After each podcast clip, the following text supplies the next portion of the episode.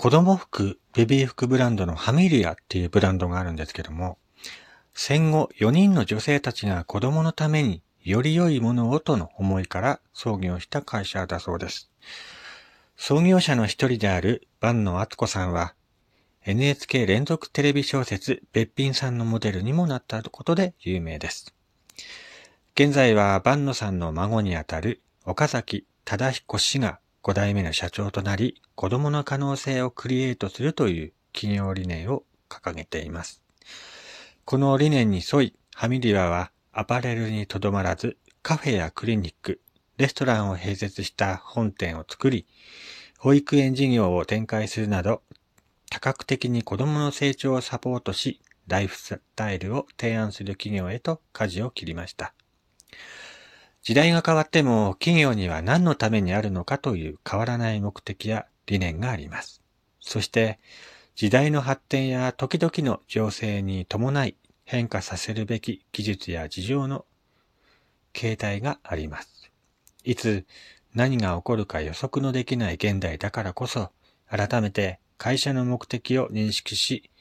自分の取り組んでいる業務のあり方を見直したいものですね。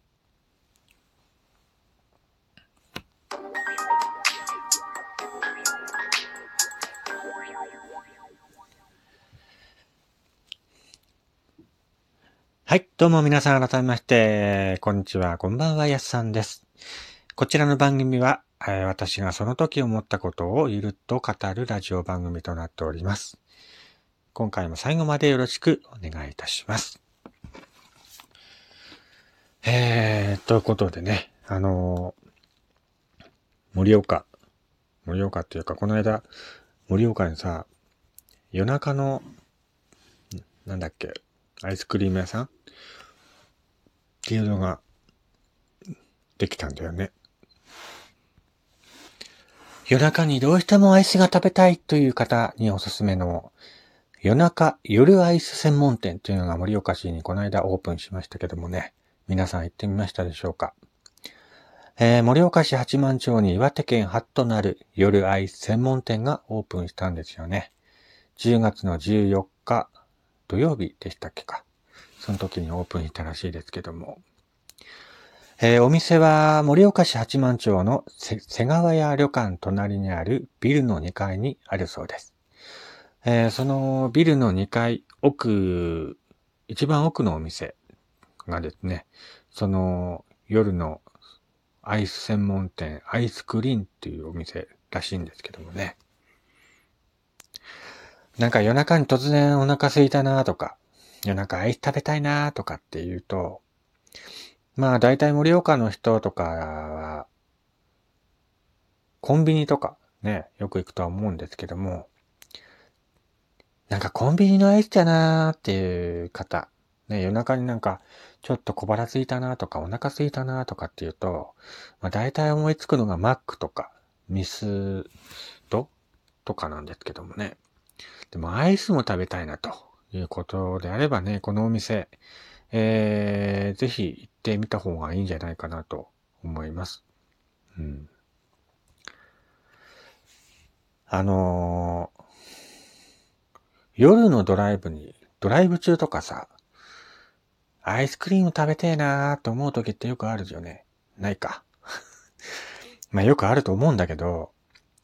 あその時にね、あのー、プラッと立ち寄ることができる、えー、ちょっと変わったね、アイスクリーム屋さんっぽくないお店なんですけども、まあ異空間の雰囲気というか普段入らない場所に入って、5分ほどで購入して夜のドライブや散歩をね、楽しむアイテムの一つとして、えー、楽しんでもらいたいということなんですけども。夜のアイスクリーム屋さんということで、えー、営業時間も夕方の5時から夜の11時までしか空いていないお店なんですけどもね。だからその時間帯にしか行けないお店ということで、えー、夜のアイス専門店らしいです。まあ、盛岡の八幡町通りといえばね、飲み屋さんとか、まあ、スナックとかが結構並んでいて、まあ、治安が悪いって言えばね、言い方悪いんですけど、ちょっとね、酔っ払いが多い街だなっていう印象があって、まあ僕も若い頃、あの、八幡町あたりの近くの職場に勤めていたので、まあ夜になるとね、あの、職場の先輩と八幡町あたりを飲み歩いたものですけども、まあ本当にね、あの辺はね、スナックが多い。スナックも多いし、なんかちょっと高そうなね、あの、お店も結構多かったりもするんですが、えー、その中で、えー、夜のアイスクリーム専門店がね、この度オープンしたそうです。えー、ぜひね、お近くの方は立ち寄ってみてはいかがでしょうか。でも八幡町ですからね、なかなか、あの、町の中心部から外れたところに住んでいる人にとってはね、遠くて行けないとかって言うと思うんですけども、ちょっと足を伸ばして行ってみてはいいんじゃないかなと思います。まあ僕行くか行かないかって言ったらただね、一回ぐらい行ってみてもいいかなっていう感じかな。僕もあの、八幡町通りからすんごい離れた場所にいるので、なかなかね、あのー、簡単に行ける距離ではないんですけども、まあ本当にその時間帯にたまたま近くを通りかかったタイミングがあればね、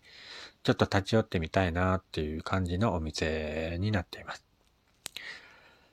まあ、アイスクリームといえばさ、これからどんどん寒くなってくるし、なかなか食べる機会もね、あのー、なくなってくるんじゃないかなと思うんですけど、なんかね、違うんだって。アイスクリーム好きな人から言わせると、冬のアイスがめちゃくちゃ美味しいんだぜっていう人がね、結構いるのよ。僕はね、普段アイスとかあんま食べないんでよくわかんないんだけど、本当に暑い時とか、アイス食べようかなっていう感覚でしか食べないんだけど、本当にあのアイスクリーム好きな人にとっては、寒い時期に食べるアイスが一番美味しいっていうのね。だからその感覚がね、よくわかんない。よくわかんない。よくわかんないけど、あのー、食べてみたいなって思いますね。でも、ね、あのー、お風呂上がりとかさ、まあ寒い時期でもさ、銭湯帰りとかさ、アイス食べるとほんと美味しいなと思うから、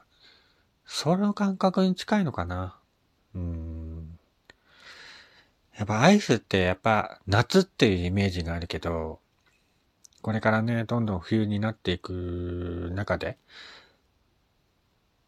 アイスクリームがね、あのー、人気出てくるのかな、なんて思ったりもします。意外とあのアイスクリームって、